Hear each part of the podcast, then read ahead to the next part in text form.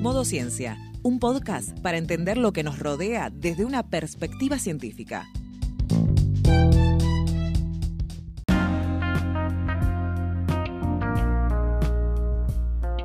Prepárate unos mates, un té o un café, que ya activamos el modo ciencia.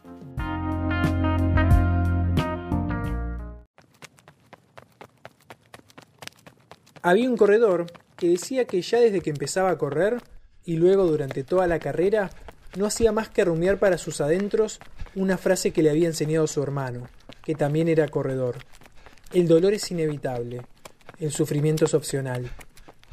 Estas palabras pertenecen al escritor japonés y corredor de fondo aficionado Haruki Murakami, en el prefacio de su libro ¿De qué hablo cuando hablo de correr?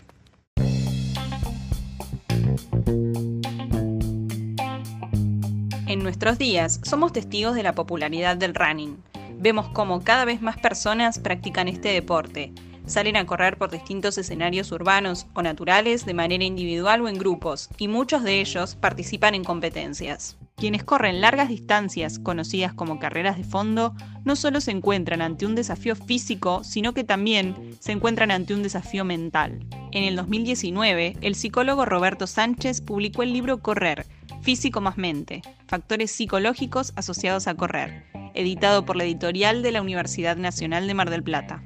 Docente e investigador de la UNMDP y runner, el propio Sánchez nos cuenta cuáles son los factores psicológicos asociados a correr y de qué manera intervienen cuando las personas corren largas distancias.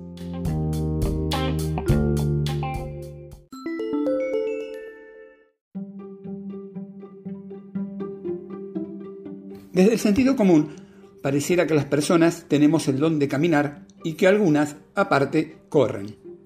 Así, correr sería una ficción propia de algunas personas, cuando no una moda. Sin embargo, la ciencia, la paleantropología, que se ocupa del estudio de la evolución humana a partir de registros fósiles, sostiene otra cosa.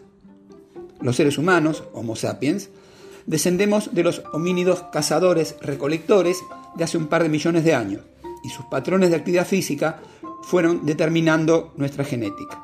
Y tanto la caza como la recolección se vieron favorecidas cuando nuestros antepasados adquirieron la capacidad de correr. Y esta capacidad, no la de caminar, fue la que conformó nuestra anatomía y nos hizo evolucionar hasta lo que somos hoy día. Entonces, en pocas palabras, para la ciencia, lo propio y definitorio del ser humano es la capacidad de correr.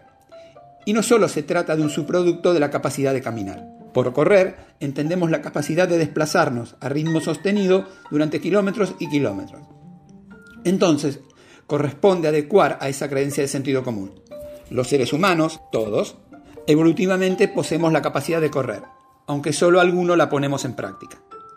La selección natural favoreció la supervivencia de nuestra rama de la especie, la que podría correr, y con el tiempo se perpetuaron las características anatómicas que hacen posible correr largas distancias. Anteriormente, nuestros antepasados más lejanos caminaron por más de dos millones de años sin que se produjera un salto evolutivo.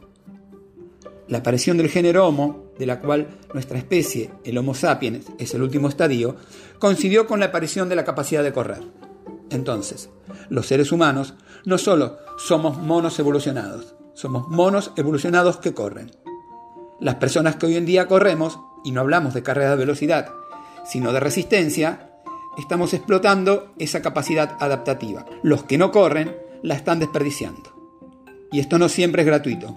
Basta recordar los problemas físicos asociados al sedentarismo. Así como la evolución nos brindó una fisiología adaptada para correr, también desarrollamos una capacidad que resultó altamente adaptativa. Los seres humanos poseemos una mente. La mente está compuesta por diferentes capacidades cognitivas, como la atención, la memoria, el razonamiento y otras, y una serie de estados mentales, creencias, deseos, ideas, etc., mediante los cuales nos conectamos con el mundo exterior e interpretamos y damos sentido a nuestra experiencia. Y si bien la mente se asienta en su base material, el cerebro, para la ciencia tiene una existencia independiente. Esto es, podemos estudiar su funcionamiento y eventualmente intervenir sobre él independientemente del funcionamiento del cerebro. Pero aunque poseer una mente supone una ventaja adaptativa, su funcionamiento no está exento de ciertas peculiaridades que pueden complicarnos la vida. Por un lado, funciona constantemente, En todo momento estamos pensando en algo, aunque no siempre estemos conscientes de ello. Y podemos estar haciendo una cosa y pensando en otras. Y si dejamos que la mente vague por su cuenta, la mayor parte de las veces se dirigirá hacia aspectos negativos, los que nos generará algún tipo de malestar más o menos acentuado, más o menos duradero. Las personas tendemos a recordar más lo malo que lo bueno de nuestras experiencias. Esto, que en su momento nos permitía estar alerta a los problemas potenciales de la existencia, hoy suele activarse ante cualquier situación, dejando de cumplir una función adaptativa. Los pensamientos negativos surgen de manera intrusiva, abrupta e involuntaria, causando sensaciones como ansiedad, depresión y otros estados disfuncionales.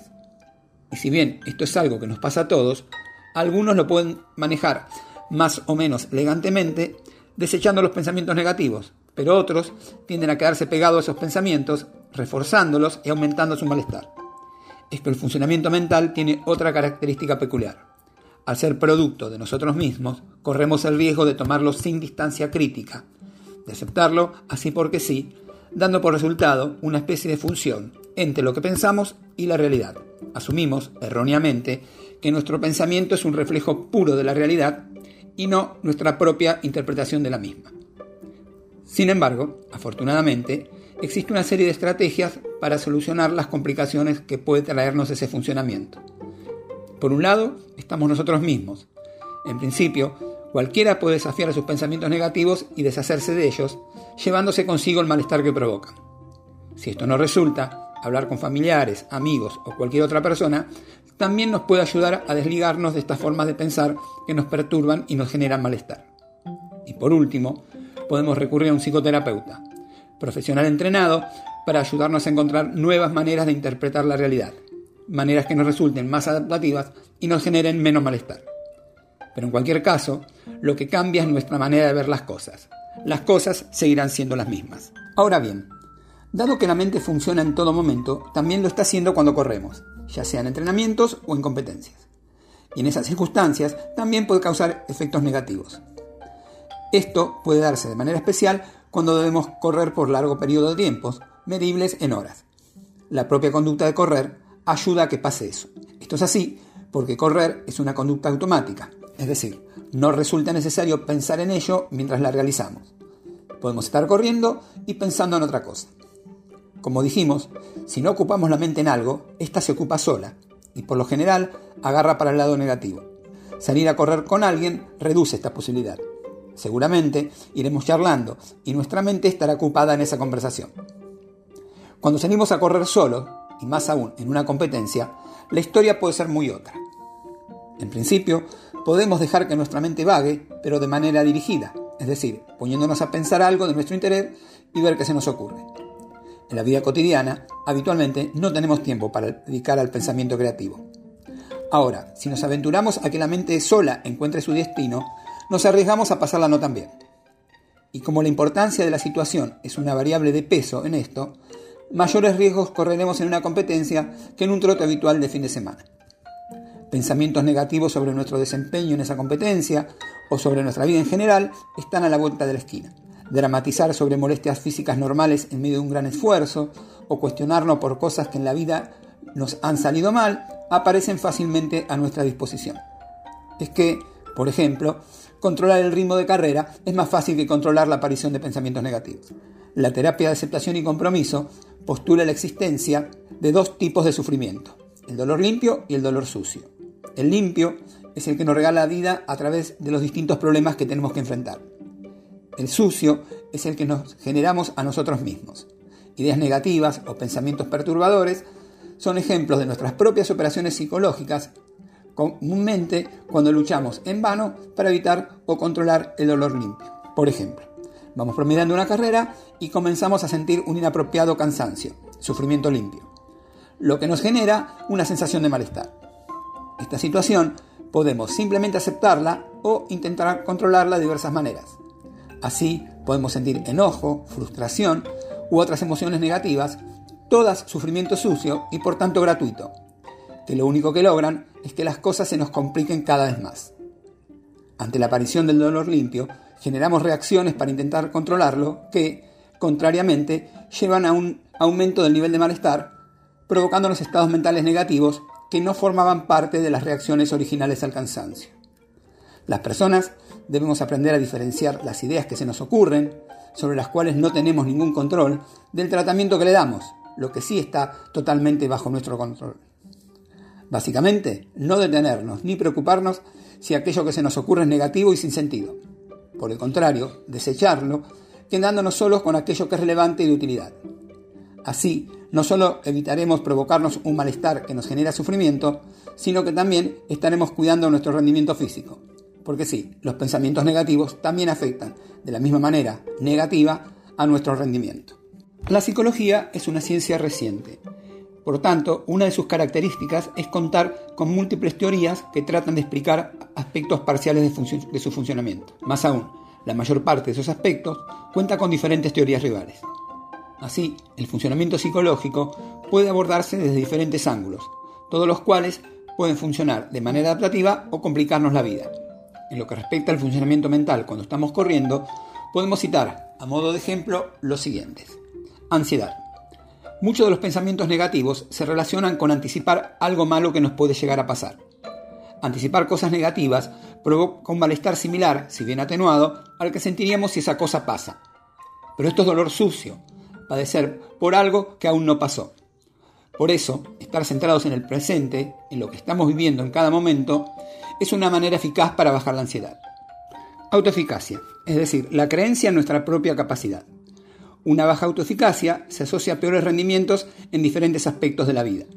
Si no creemos ser buenos corredores, no importará mucho cuán buenos seamos realmente.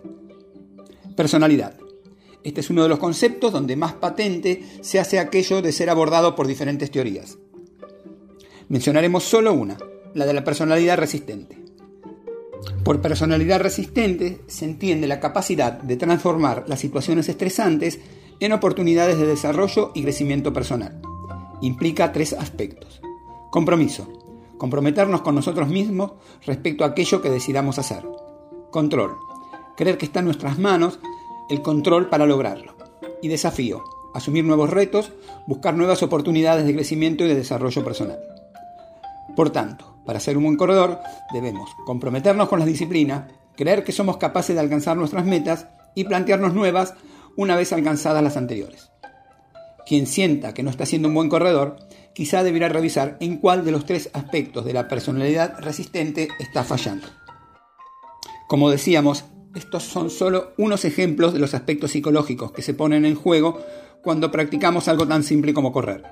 Quedan otros, como la motivación, la activación, el planteamiento de objetivos y también otras miradas sobre la personalidad. Afortunadamente, la ciencia se ha acercado a todos ellos y afortunadamente también son factibles de ser cambiados y siempre valdrá la pena el intento.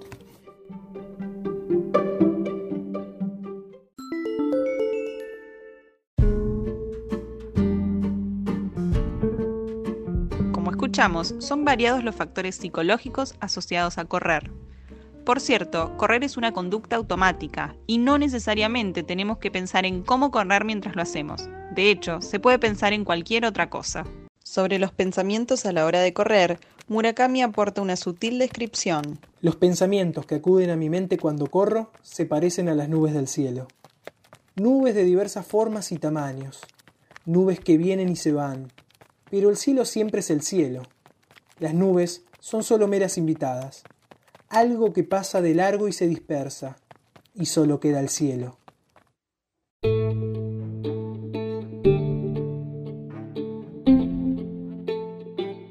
Podés volver a escuchar este y otros episodios en Spotify y YouTube. Suscríbete a nuestro newsletter en citecus.com barra newsletter. Encontranos en las redes sociales como Citecus OC.